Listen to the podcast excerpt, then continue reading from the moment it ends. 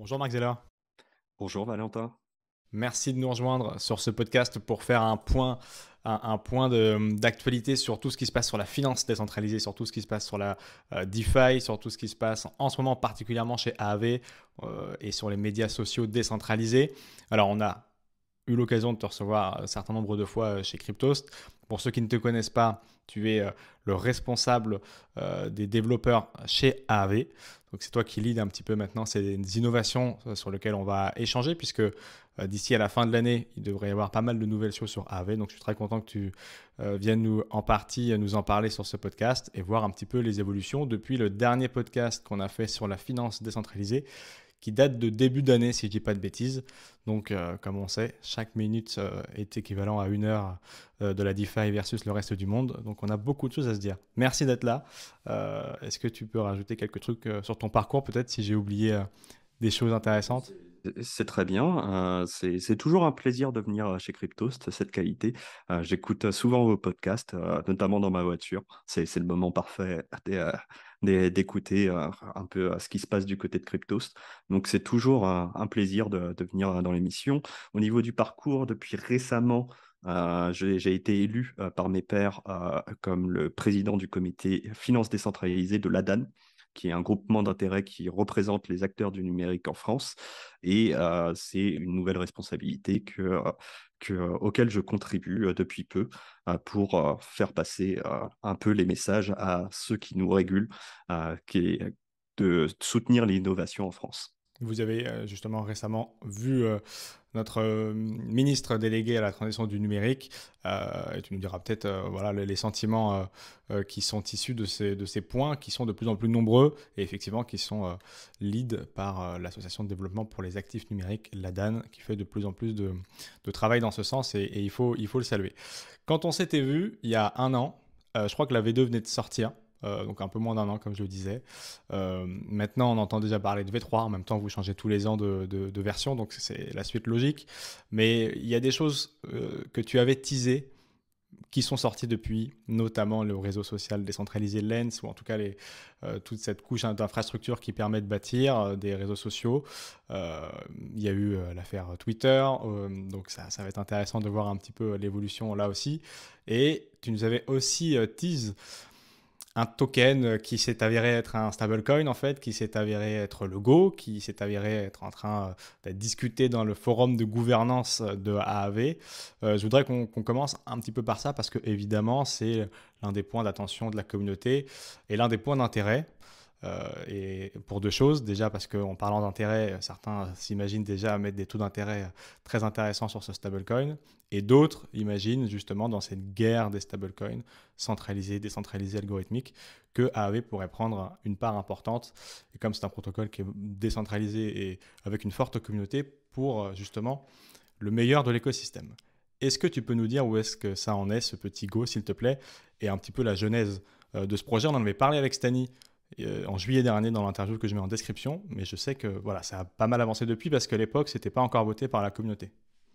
Alors, effectivement, euh, le premier vote euh, est passé du côté de la, de gouvernance. Il faut bien comprendre que AV, c'est décentralisé, donc c'est une organisation décentralisée autonome, une DAO.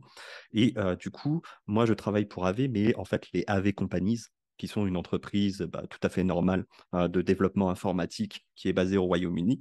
Mais le protocole AV, bah, c'est un ensemble de smart contracts sur la blockchain Ethereum, mais c'est deux choses différentes.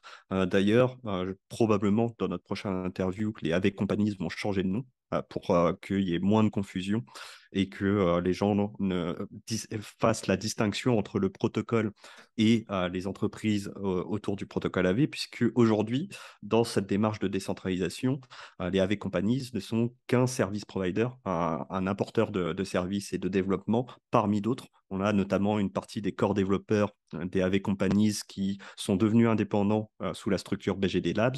On a tous ceux qui s'occupent des paramètres de risque, et ça, ça nous intéresse pour le Go, euh, pour définir les courbes d'intérêt, euh, définir la collatéralisation des actifs qui rentrent en compte dans ce, dans, stablecoin Go, qui sont par exemple Gotlet, qui est une entreprise indépendante, par exemple Chaos Lab, qui est en train de faire sa proposition pendant qu'on enregistre, et les premiers votes sont globalement positifs Donc, a priori, sauf roulement, enfin, sauf suspense de dernière minute de gouvernance, ils rejoindront la Risk Team du protocole AV. Donc, il y a vraiment tout cet écosystème.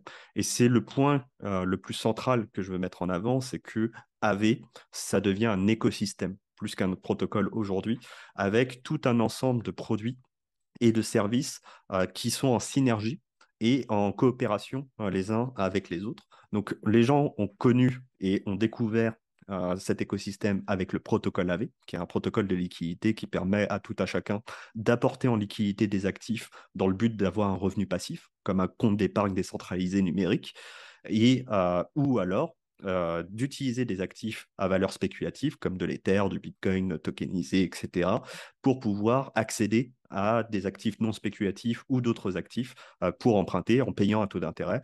Ce taux d'intérêt qui est payé va rémunérer directement ceux qui apportent de la liquidité. Ça, c'est le fondement de la finance décentralisée et c'était vraiment la première étape de cet écosystème AV. Il se trouve que quand on est un protocole de liquidité, et d'autant plus le premier protocole mondial de liquidité aujourd'hui qui existe euh, dans la finance décentralisée, on est extrêmement bien placé pour être l'éditeur, euh, le créateur d'un stablecoin, puisque euh, ce système de dépôt et d'emprunt, c'est à peu près les mêmes mécanismes et la même architecture qui sont derrière un système euh, de stablecoin qu'on dit surcollatérisé, comme le DAI de MakerDAO. Euh, et donc, on a déjà toute l'infrastructure, toute la liquidité qui est en place pour permettre à des gens d'apporter des actifs en termes de collatéral et d'avoir une ligne d'emprunt. Euh, actuellement d'emprunter de l'USDC, par exemple, du DAI, d'autres actifs. Mais en fait, le mécanisme pour permettre aux gens, au lieu d'emprunter de l'USDC, de créer du coup donc de créer un stablecoin avec euh, un, système euh, de collatérisation et d'emprunt qui se met en place, il est très très similaire. Il est, c'est pas la même chose techniquement, mais c'est très similaire. Et du coup, on avait une position confortable pour rentrer sur ce marché. Et, euh, et, du coup, on utilise cette position maintenant que le, protocole AV a pris de l'ampleur, a sémenté son, ses parts de marché dans l'écosystème pour apporter ce nouveau service et apporter dans l'écosystème de la diversité dans les stablecoins décentralisés avec l'apparition du Go. Donc, on va pouvoir utiliser AV et on aura le choix, quand on utilise AV, soit d'emprunter un autre stablecoin. On garde cette diversité de stablecoins qui est extrêmement importante dans l'écosystème, puisque la décentralisation vient aussi de la diversité, mais il y aura aussi l'option, et cette option, elle sera probablement euh, la plus compétitive en termes de taux d'intérêt, euh, de minter, donc de créer à partir euh, de créer des nouvelles unités de Go qui iront en circulation, dont la valeur sera indexée au dollar. Donc un Go équivaut à un dollar et il y aura euh, accès à de la liquidité sur des marchés secondaires pour échanger ces Go contre des monnaies fiduciaires euh, dans des échanges centralisés, euh, des prestataires de services en actifs numériques, par exemple en France, ou l'équivalent de manière internationale, ou d'autres stablecoins pour les, faire ce qu'on a envie de faire avec. Donc ça, c'est la première chose, c'est que, un, on était bien placé et on a une certaine expérience pour créer un stablecoin, donc on le fait, on contribue deux, on contribue à la diversité des stablecoins euh, dans l'écosystème et on pense que c'est important pour la décentralisation de l'écosystème, puisque euh, nous, on est pour le DAI. On, pense que MakerDAO, ça, ça fonctionne très bien depuis longtemps. on est pour aussi USDC, qui a ses propres avantages, même si c'est un stablecoin qui est centralisé. On est pour aussi Curve, par exemple, qui va sortir un stablecoin dans les prochaines semaines également. On verra qui sort en premier. Est-ce que ce sera le stablecoin d'AV ou celui de Curve? A priori, ça va jouer à quelques semaines. Euh, et euh, on est pour aussi Frax, par exemple, qui, qui fait une autre, euh, une, autre, une autre représentation de stablecoin. Et en fait, on pense, et ça c'est vraiment mon, ma conviction personnelle, c'est que plus on aura de stablecoins décentralisés, diversifiés, moins on aura une dépendance à l'USDC dans l'écosystème, et moins on aura ce point de centralisation euh, qui est aujourd'hui l'USDC. Aujourd'hui, lorsque vous, avez, euh, vous êtes MakerDAO, c'est très très pratique et très utile d'utiliser l'USDC pour créer du taille, puisque vous utilisez quelque chose qui vaut un dollar euh, pour créer quelque chose d'autre qui vaut aussi un dollar. Et en fait, vous pouvez, si sur les marchés secondaires, l'USDC est un petit peu en dessous d'un dollar, ou si le DAI est un petit peu au-dessus d'un dollar, vous pouvez jouer sur ces mécanismes de création et de destruction d'actifs par les lignes de crédit chez MakerDAO ou dans d'autres plateformes de liquidité pour faire de l'arbitrage Sauf que c'est tellement pratique que c'est très utilisé. Et aujourd'hui, les actifs qui sont derrière le DAI, à plus de 80% en moyenne, voire 90% sur certaines périodes, c'est de l'USDC. Et du coup, avoir un stablecoin décentralisé avec essentiellement un stablecoin centralisé en collatéralisation, c'est forcément un point de, de, de, failure, d'échec unique qui rend le système un petit peu plus vulnérable. Et en fait, la solution à ça, c'est pas de dire il faut interdire l'USDC. Clairement non. Euh, L'USDC, euh, c'est très pratique. Circle, c'est des gens hyper sérieux et leur succès vient du fait que si vous êtes un market maker ou quelqu'un qui fait de l'arbitrage, vous pouvez envoyer un virement à Circle. Ils vont vous imprimer des USDC, vous les distribuer et inversement. Vous pouvez leur envoyer des USDC et ils vont vous faire un virement sur votre compte en banque de dollars. Et ça, euh, les stablecoins décentralisés ne peuvent pas le faire puisqu'ils sont décentralisés. Si vous voulez un lien avec la, monnaie fiduciaire, il faut se centraliser. Il y a de la réglementation, il faut être un PSAN, euh, il faut être un prestataire de services euh, de paiement, etc. Donc, ce n'est pas quelque chose qui est possible.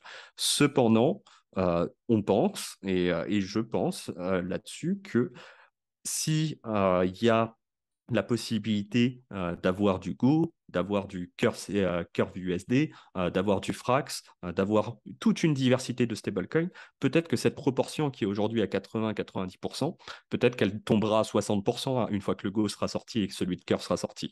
Et peut-être qu'elle tombera à 40% une fois que d'autres stablecoins puissants et vraiment décentralisés et résilients sortiront. Et je pense qu'on arrivera à sortir de notre dépendance aux stablecoins centralisés en apportant de la diversité d'actifs forts progressivement euh, dans l'écosystème.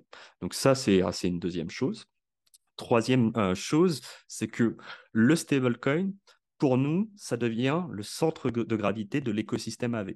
C'est-à-dire que lorsque vous avez un marché de liquidité, c'est quand même un actif qui est assez intéressant à emprunter puisque c'est un actif non spéculatif. Donc c'est intéressant d'avoir une dette dont la valeur ne va pas exploser du jour au lendemain.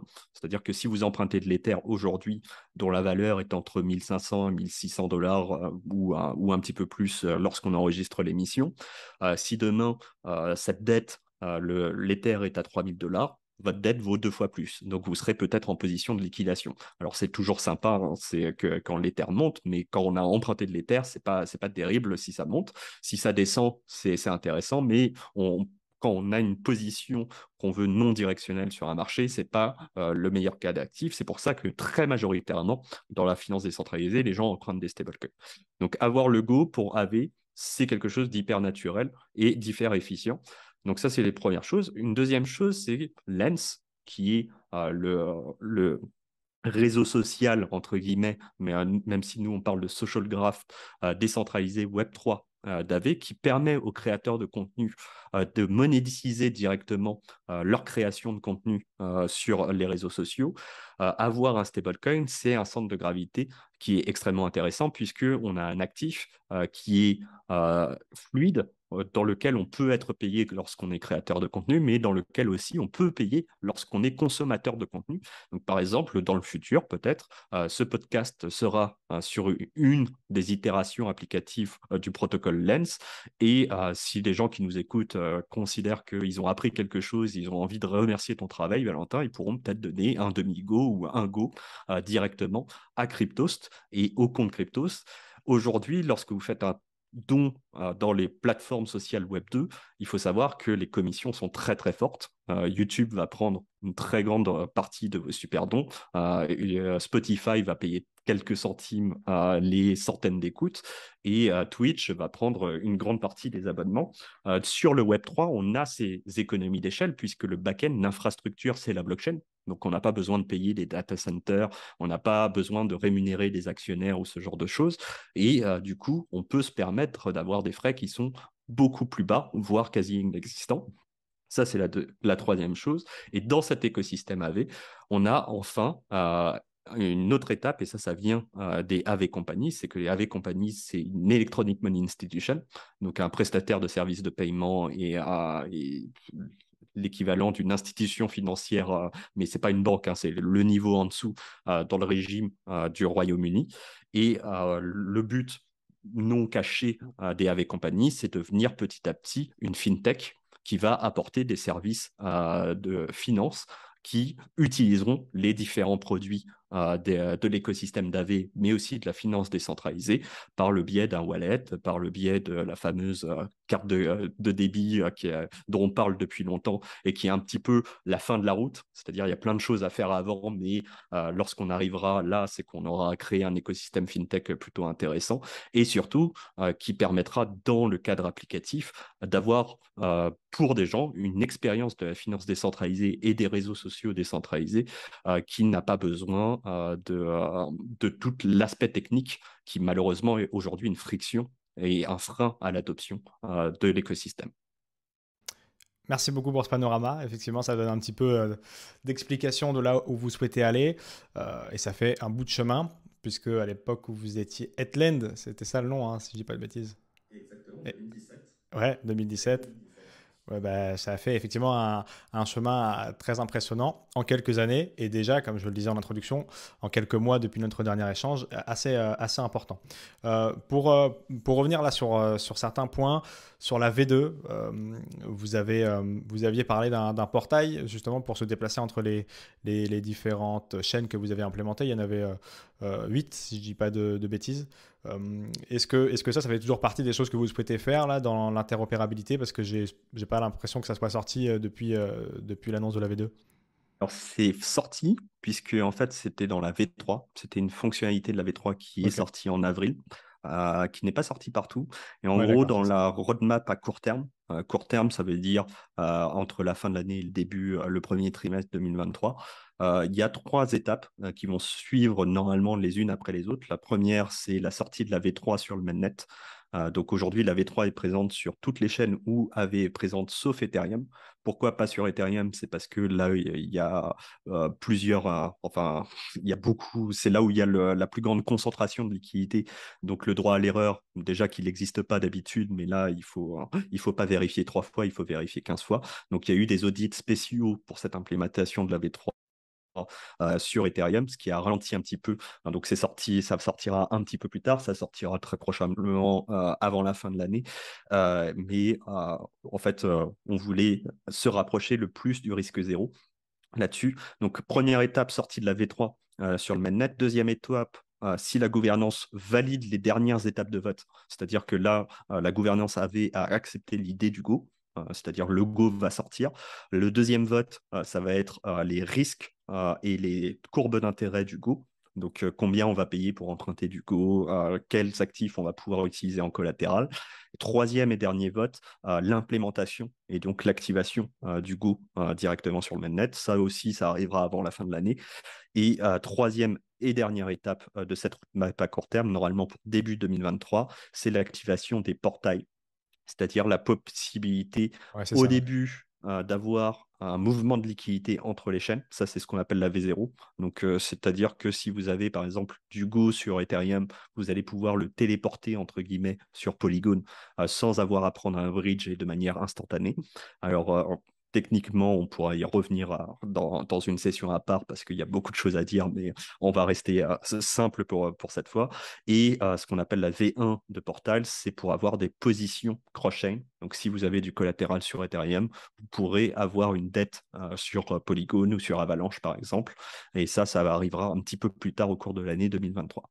Ça voudrait dire à ce moment-là que tous les toutes les solutions aujourd'hui de bridge comme Hop Protocol ou, autres euh, seraient en retrait par rapport à cette technologie parce que directement, on pourrait faire la même chose, déplacer des collatérales ou des actifs d'une chaîne à l'autre euh, sans payer des frais trop importants. Ça serait ça l'idée?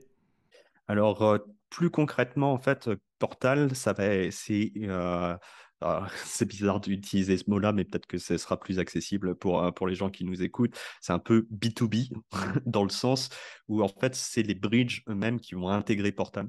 Euh, pour des raisons techniques, euh, les premières versions ne seront pas accessibles au public, elles seront accessibles à des entités qui seront validées par la gouvernance. Donc, ce sera sur des votes ouvertes sur, directement sur la blockchain. Et en fait, ça permet d'avoir des économies d'échelle au début sur ce, type de choses et plus de plus d'efficience. Donc, donc en fait, quand vous prendrez un bridge, euh, ça, va aller beaucoup plus vite, mais euh, vous n'aurez pas une expérience qui sera différente d'avant, à part euh, c'est beaucoup plus rapide. Et en fait, sous le capot, il y a toute une architecture qui change et qui est permise par les portals d'AVV3. Ok. Alors sur cette projection-là, du coup, ça veut dire, si, j'ai bien compris, la, la nébuleuse que va être AAV Companies et la volonté d'avoir une fintech sur l'une de ces branches-là ne viendra pas impacter euh, le protocole euh, finance décentralisée DeFi d'AAV qu'on connaît aujourd'hui, qui va avoir sa V3, V4 et ainsi de suite. Ça sera vraiment deux entités différentes. Ceux qui ont du AAV pourront toujours participer à la gouvernance. Et euh, s'il y a une carte de débit, s'il y a une carte de crédit, s'il y a toutes ces genres de choses-là liées au monde de la fintech, ça sera une entreprise peut-être plus centralisée d'une autre partie de la nébuleuse AAV Companies. Exactement, et c'est pour ça que je pense que c'est la dernière fois qu'on appelle ça AV Companies. Euh, j'ai pas l'information aujourd'hui, donc je peux pas vous dire à l'avance quel sera le nom, le nouveau nom des AV Companies, mais on a bien cette idée de séparer les choses, puisque en fait, une fintech, ça ne peut pas être décentralisé. Et ça, je pense que les gens le comprennent assez bien. On ne peut pas faire un, service où on va échanger des euros contre du Go ou du Go contre des euros sans, sans, faire des, des, des, vérifications et de la réglementation et de la conformité. Donc, on ne peut pas créer une fintech de manière décentralisée. Par contre, une fintech centralisée se permettre d'utiliser des services décentralisés comme ceux d'AV ou, euh, ou un stablecoin euh, décentralisé comme le Go. Et en fait, cette séparation permet de maintenir l'indépendance, l'autonomie et la décentralisation du protocole AV, mais de créer euh, des expériences utilisateurs et des services qui bénéficient un peu du monde centralisé. Et en fait, ça fait le pont entre les deux, mais ça maintient l'aspect complètement décentralisé du protocole AV. Sur euh, la partie réglementation, euh, on peut faire justement un petit, focus sur l'échange que vous avez eu avec euh, Jean-Noël Barrot, donc notre ministre de la Transition du numérique à Bercy il y a quelques jours. comment, comment tu regardes en tant que responsable du développement, mais comment la compagnie et le protocole au global regardent ce qui se développe en ce moment du côté de la réglementation et de la régulation. Euh, Est-ce que c'est des choses qui peuvent faire peur au moment où on parle de stablecoin? Est-ce que euh, la France, qui se veut être un, le hub crypto européen, est à l'écoute de ces problématiques pour permettre de combiner et la protection du consommateur et toujours la même problématique, euh, l'innovation, et vous en êtes un des piliers alors aujourd'hui, et ça c'est ma vision personnelle, c'est qui ne va pas engager euh, les AV companies ou euh, le protocole lui-même, puisque le protocole est décentralisé, donc euh, il a autant de voix que de personnes qui ont du token AV. mon interprétation personnelle, c'est que la France était en avance en 2018 lors du vote de la loi Pacte, en mettant une réglementation qui était certes incomplète, mais l'une des premières du monde sur les cryptoactifs. Euh, en essayant de donner un cadre qui était ah, forcément, on n'arrivera jamais à satisfaire tout le monde, mais qui donnait un cadre intéressant. Mais l'écosystème a énormément évolué depuis 2018. En 2018, la finance décentralisée euh, était anecdotique, voire n'existait pas. Les stablecoins étaient un outil pour la finance centralisée de traders pour envoyer des actifs entre deux échanges centralisés. Il n'y avait quasiment aucun usage, ni service, ni consommation euh, Web3. Donc l'écosystème a évolué, sauf que la réglementation évolue moins vite que la technologie, et ça, ça a toujours été le cas, hein, c'est dans tous les secteurs.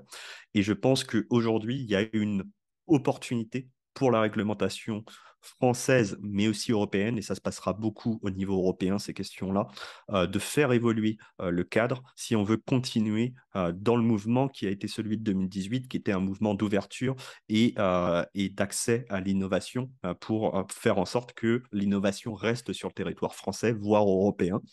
Et moi, du fait de ma rencontre récente avec le ministre et, et, aussi de mon implication à l'ADAN, je pense que nous sommes actuellement, ce n'a pas toujours été le cas en France, mais nous sommes actuellement avec un gouvernement qui m'a paru à l'écoute, qui a une certaine vision et une certaine euh, volonté de monter en compétence sur le sujet et, et qui a aussi conscience lorsqu'on leur dit qu'il y a de la friction, que tout n'est pas parfait, que notamment par exemple le secteur bancaire fait tout pour freiner l'innovation en France dans le secteur. Si aujourd'hui vous voulez créer une entreprise et qu'il y a le mot blockchain dans vos statuts, vous aurez tous euh, les problèmes du monde à ouvrir un compte en banque, alors que, bah, et même si vous êtes un prestataire de services en actifs numériques, qui est quand même un statut ultra régulé par la CPR et l'AMF en France, euh, vous avez quand même des soucis avec le secteur bancaire et ce n'est pas acceptable. C'est des choses qu'on remonte, et ça fait partie du travail de la DAN, de remonter les frictions euh, qui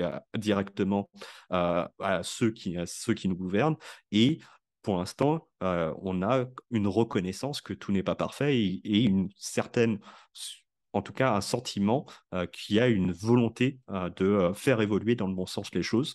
Donc, on reste, il reste énormément de travail. il faudra forcément euh, faire évoluer le cadre légal et fiscal sur les cryptoactifs si on veut euh, que ça fonctionne. Beaucoup de, choses, de choses vont se passer au niveau européen, c'est-à-dire que la loi MICA, par exemple, euh, qui a été très centrale sur ces questions. Le, projet de règlement MICA, je suis obligé de te reprendre, sinon on va se faire taper sur les doigts. C'est vrai, excusez-moi, ben, je, je, présente mes excuses aux juristes qui nous écoutent.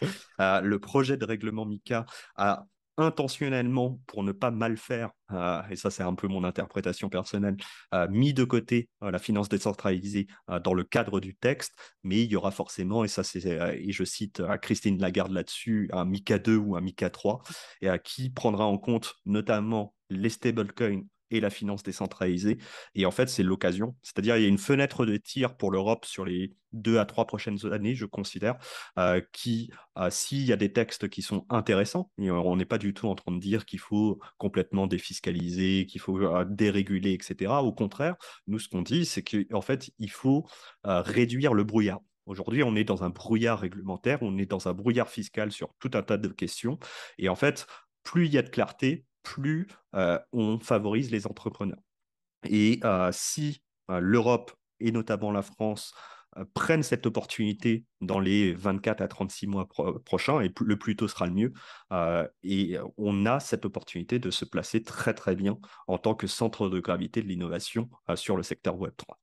Et c'est ce qu'est en train d'essayer de faire euh, le pouvoir public, effectivement, avec les annonces qui euh, s'en sont suivies, Crypto.com, Binance qui arrivent euh, à Paris, en France, pour commencer à, faire leur QG européen, notamment parce que tu, l'as évoqué sur le règlement MICA et les futurs, pour les projets de règlement MICA 2, 3 et ainsi de suite, sont en train d'établir peut-être des intérêts pour ceux qui viennent dans les endroits où c'est le plus régulé en Europe en l'occurrence en France, de pouvoir s'étendre ensuite dans tout le marché.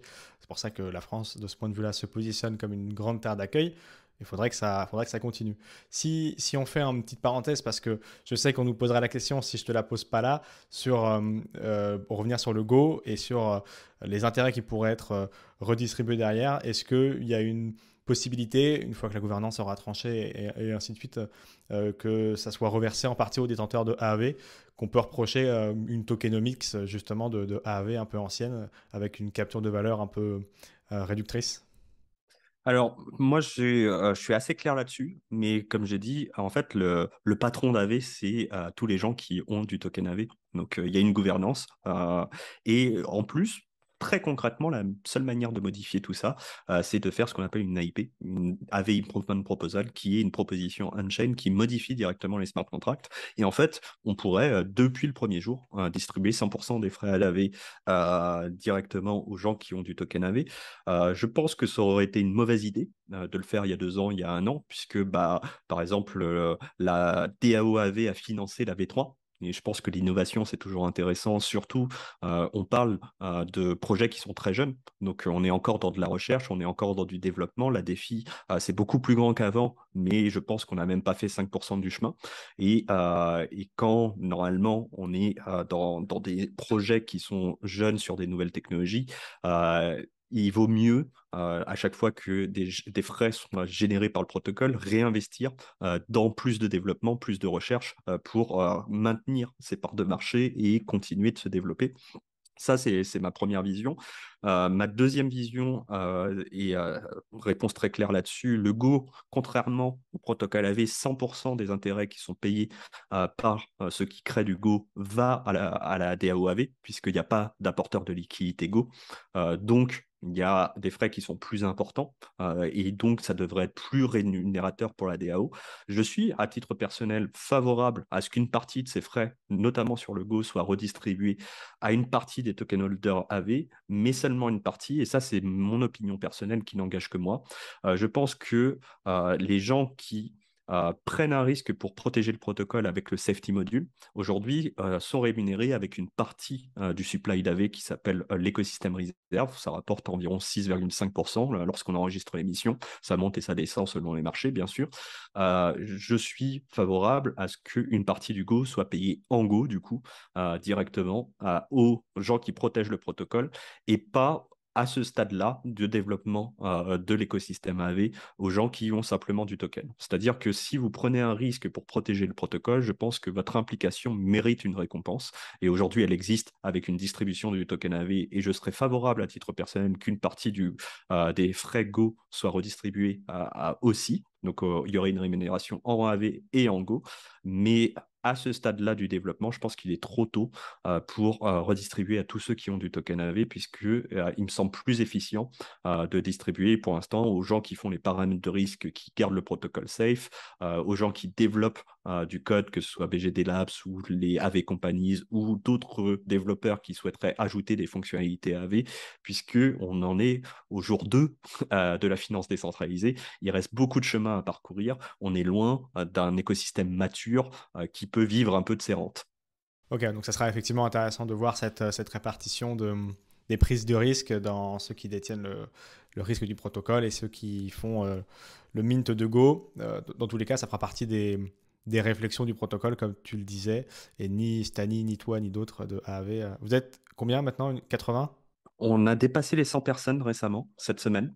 Donc, euh, ça grandit petit à petit, mais c'est parce qu'on a des équipes de produits que les gens ne voient pas encore. Donc, toute la partie fintech, maintenant, c'est une équipe qui a bien grandi, qui, a, qui devient assez intéressante. Donc, il y a de bonnes chances que des produits arrivent en 2023. ces chances sont très élevées même. Et toute la partie Lens, qui était une toute petite équipe la dernière fois qu'on s'est vu et qui maintenant est devenue une équipe assez importante.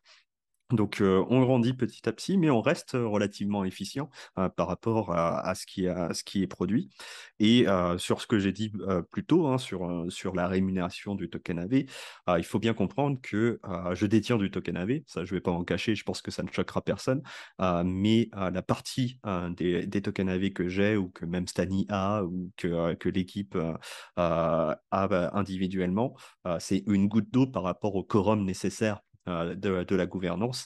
Donc, euh, de toute façon, euh, pour qu'il y ait une évolution, il faudra que ce sera un débat public qui se passe directement dans le processus de gouvernance. Donc, ce que je dis, c'est ma vision des choses. parfois, la DAO n'a pas la même vision que moi et, parfois si.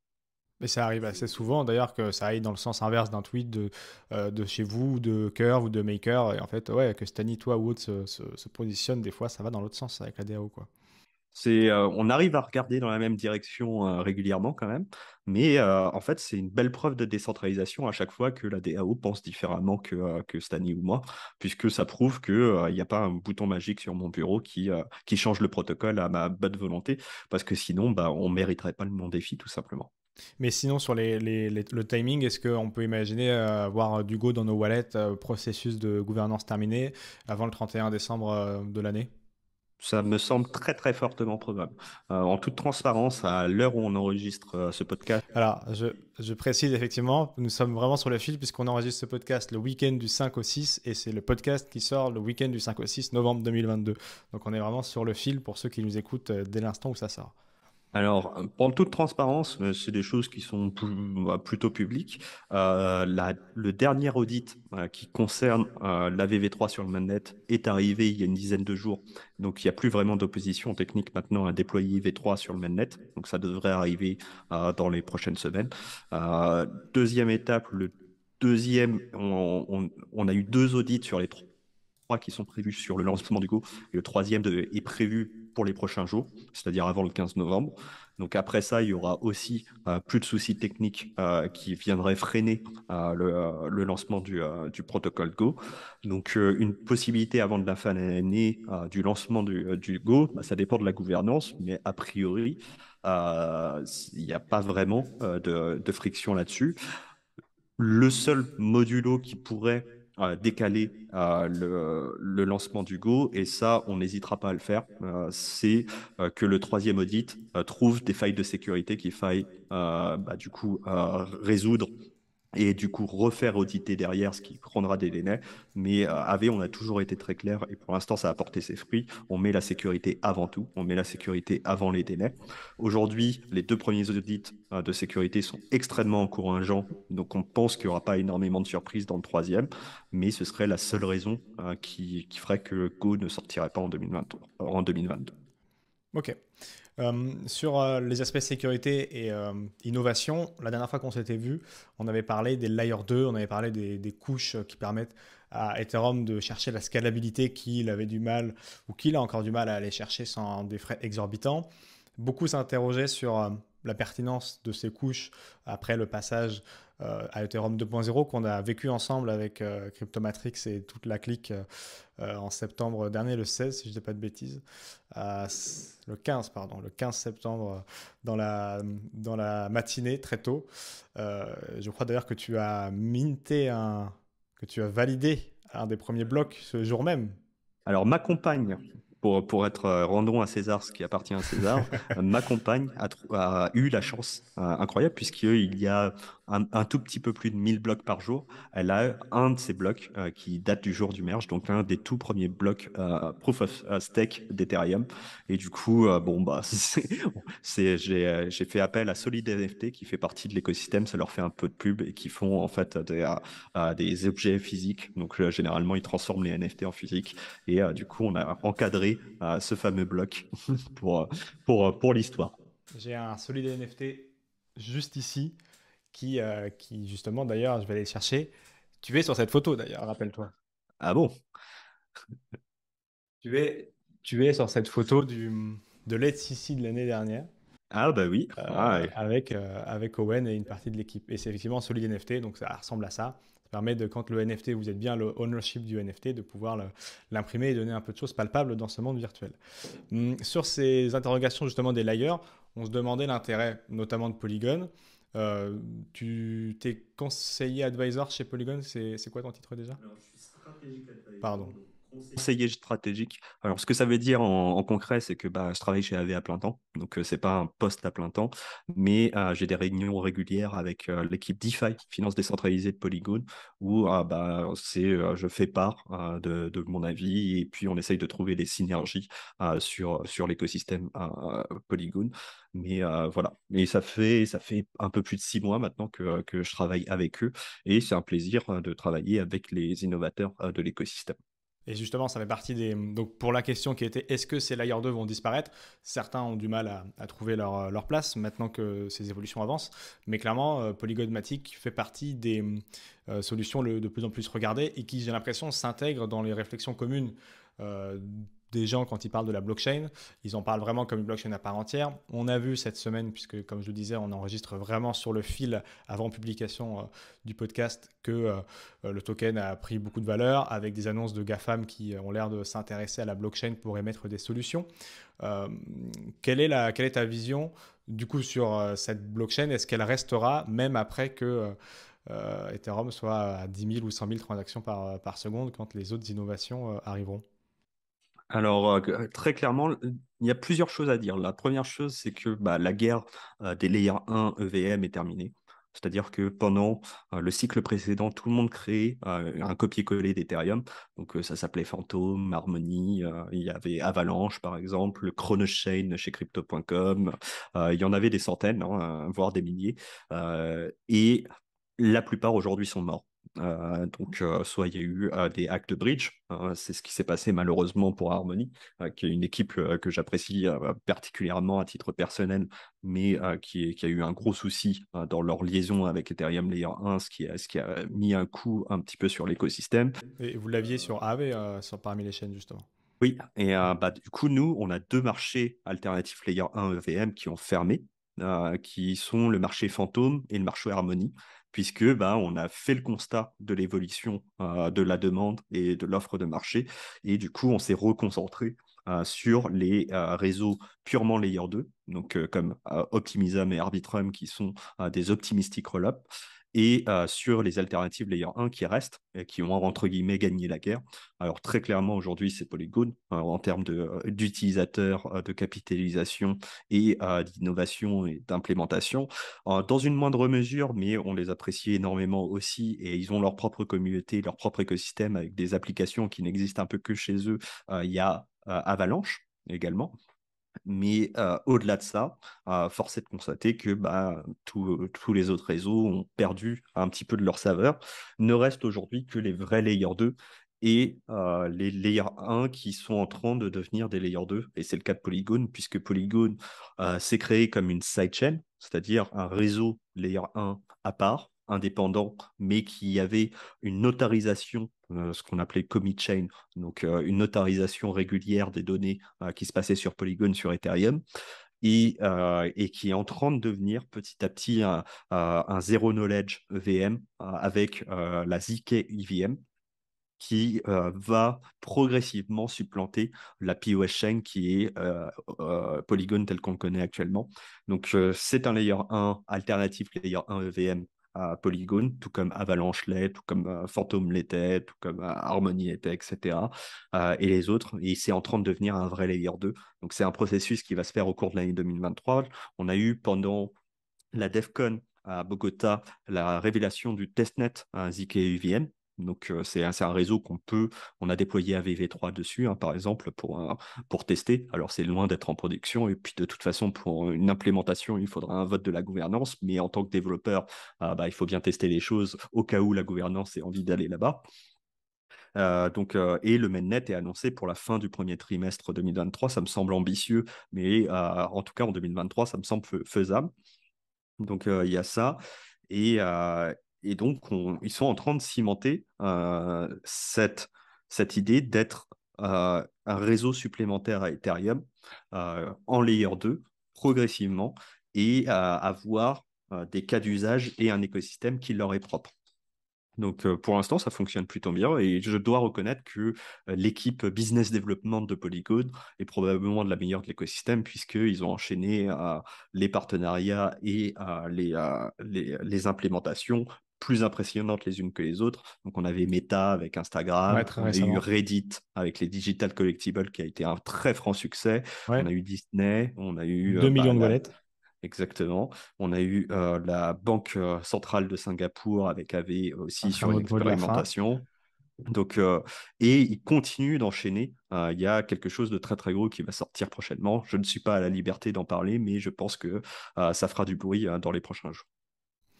Euh, et sur les euh, Zero Knowledge, euh, tu en, as cité un là de, Polygon. Il y avait évidemment ceux qu'on qu'on suit en France et on a reçu beaucoup de, personnes de, dans ce sens pour parler de cette révolution. Est-ce que justement tout ce qui est ZKP pour les roll-up vous intéresse toujours autant? Est-ce que ça sera l'année 2023 pour les plus grands qu'on connaît ou est-ce que ça y est, en fait, c'était beaucoup de bruit? Non, non, c'est moi je pense que c'est l'avenir des layers 2, très clairement. Il euh, va y avoir différentes implémentations, c'est très complexe. Hein. C'est un sujet qui techniquement, euh, moi ça me fait transpirer, donc euh, c'est assez, assez complexe. J'ai passé beaucoup de temps à Bogota, à la DEFCON, à essayer d'aller en profondeur d'un point de vue technique sur les zero knowledge et, et c'est costaud comme on dit mais c'est passionnant. Euh, il y a aujourd'hui différentes implémentations, on va citer les, principales. Euh, il y a Starknet euh, de Starkware qui est très connu dans l'écosystème français puisqu'on a des représentants assez, assez présents. il y a ZKVM de Polygon. Il y a aussi Scroll euh, qui, qui, se rapproche un petit peu de la technologie ZK5, qui est le quatrième, euh, ZK-Sync, euh, qui est en fait un ancien dans, le zéro knowledge, mais qui arrive petit à petit à, s'approcher du mainnet. Et en fait, ces implémentations sont plus ou moins complexes techniquement, puisque certains vont faire, en fait, vont reprendre le même code qu'Ethereum, c'est-à-dire qu'on va pouvoir développer des smart contracts en Solidity. C'est-à-dire que aujourd'hui, si vous êtes un développeur Ethereum, tout développeur Ethereum est un développeur ZK EVM Polygon. Donc euh, l'implémentation euh, d'AVV3 euh, sur le ZK EVM Polygon, ça a pris une heure à un développeur AV qui était à côté de moi dans le lobby de l'hôtel à Bogota. Pourquoi? Parce que c'est quasiment du copier-coller. C'est pas aussi simple que ça, mais c'est très proche de ça. par contre, déployer AVV3 euh, sur Starknet, euh, ça a pris six mois et un budget de 350 000 dollars euh, voté par la DAO pour la phase 1. pourquoi? Parce qu'il faut réécrire tout le code navé dans un autre langage qui s'appelle Cairo, qui permet plein de choses, qui est très utile, mais bah, naturellement, aucun développeur d'Ethereum est un développeur Starknet. Donc il faut monter en compétences, ce qui signifie utiliser les trois euh, ressources d'une DAO les plus importantes euh, dans cet ordre-là. La première, c'est le temps, le deuxième, c'est le focus, et le troisième, c'est l'argent. Et, du coup, développer sur Starknet, ça permet des choses qu'on ne peut pas faire ailleurs, notamment du point de vue de la computation. Lorsqu'on fait des choses sur une blockchain, tout coûte de l'argent. C'est-à-dire bah, stocker une information sur la blockchain, ça coûte de l'argent. faire des maths sur la blockchain, ça coûte de l'argent, ce qu'on appelle de la computation. Et toute cette partie faire des maths sur la blockchain, ça coûte très très cher sur Ethereum. Pourquoi? Parce que on veut que les gens qui font tourner des nœuds validateurs aient du matériel qui soit relativement accessible et pas des serveurs euh, industriels qui avec énormément de puissance de calcul comme une blockchain comme Solana par exemple. Et du coup, on, limite, on augmente le coût de la computation et, euh, et, du stockage pour faire en sorte que tout à chacun puisse avoir des données. Sur Starknet, la computation est quasiment gratuite.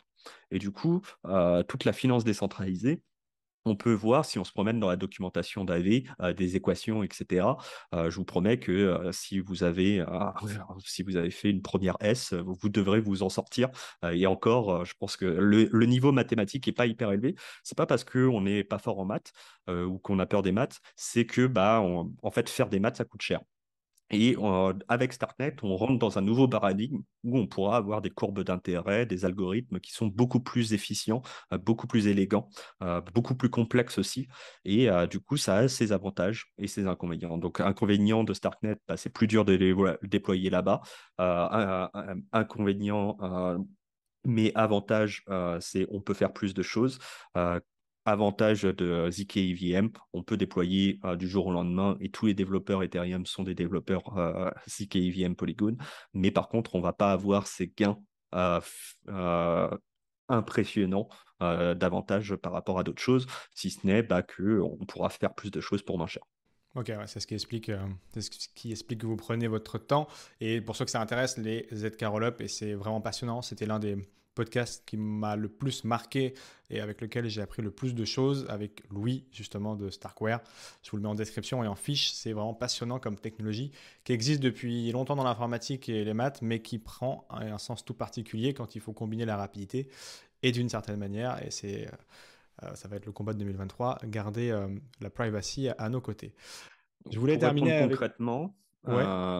Aujourd'hui, avait euh, pour la gouvernance, à voter euh, pour un déploiement sur ZKVM Polygon, à voter et à budgétiser et à réaliser un déploiement sur Starknet avec une phase 2 qui, euh, qui sera au vote très prochainement, mais a priori qui va se déployer sur le mainnet quand il sera disponible, et à voter un déploiement sur le testnet de ZK-Sync. Donc notre présence, c'est ces trois réseaux pour l'instant par rapport à la gouvernance d'AV. Oui, ok. Et ça sera, ah, ça sera intéressant de voir comment ça se, ça se déploiera et ça fera partie des choses sur lesquelles on pourra se téléporter ou pas. Oui. Ouais, S'il y a une présence, on peut s'y téléporter. Donc, euh, c'est de l'intérêt de Portal. Très intéressant. Je voulais terminer avec toi sur cette information qui, là aussi, est issue de la semaine. Je crois que c'était lundi ou mardi.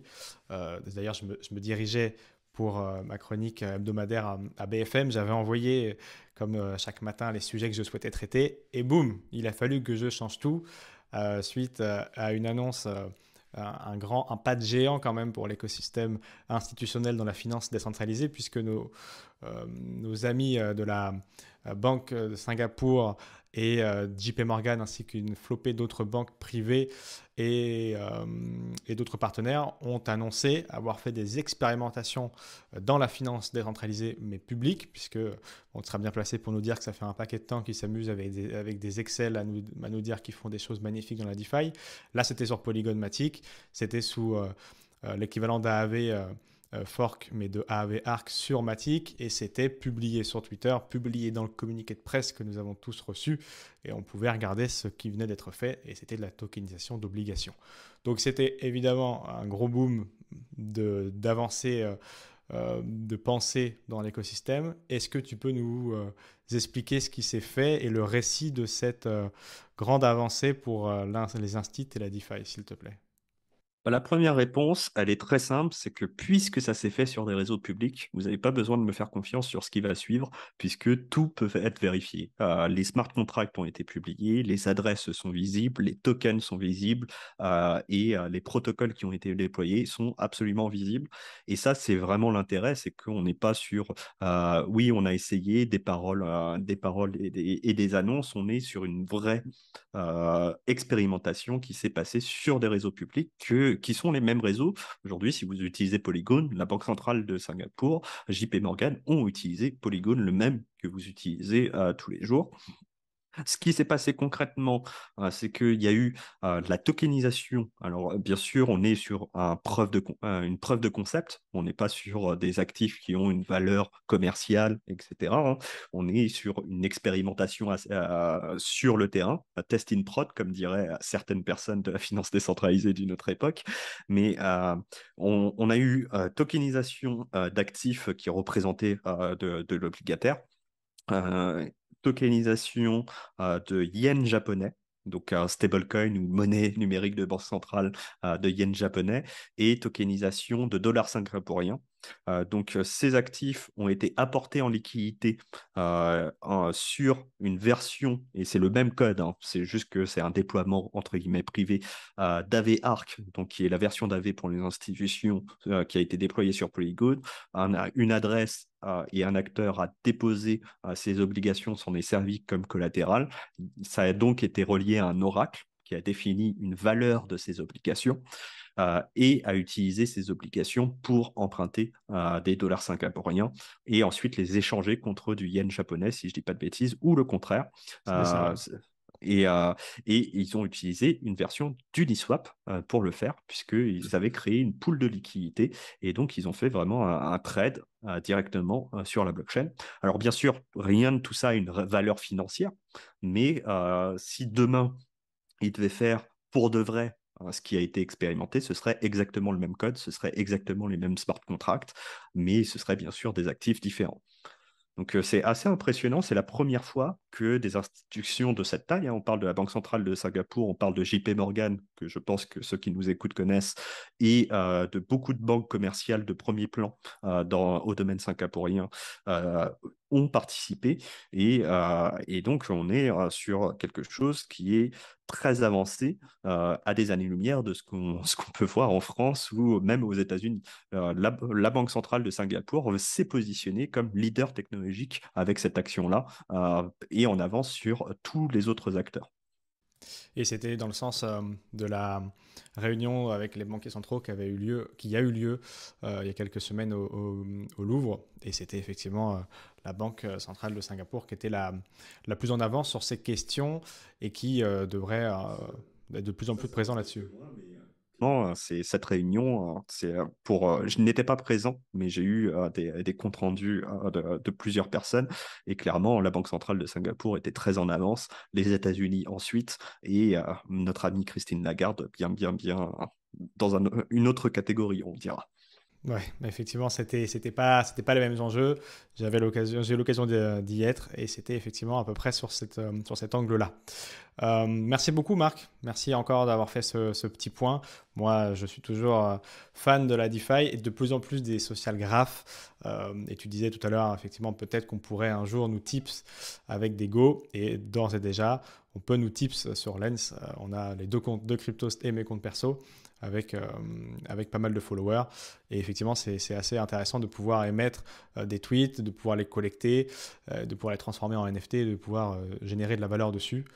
Je pense que ça sera un grand changement là aussi pour les, les médias dans, les, dans les prochaines semaines et les prochains mois. Il faudra, faudra regarder aussi de, de ce côté-là. Merci Marc, à très vite. Merci, à bientôt, c'est toujours un plaisir.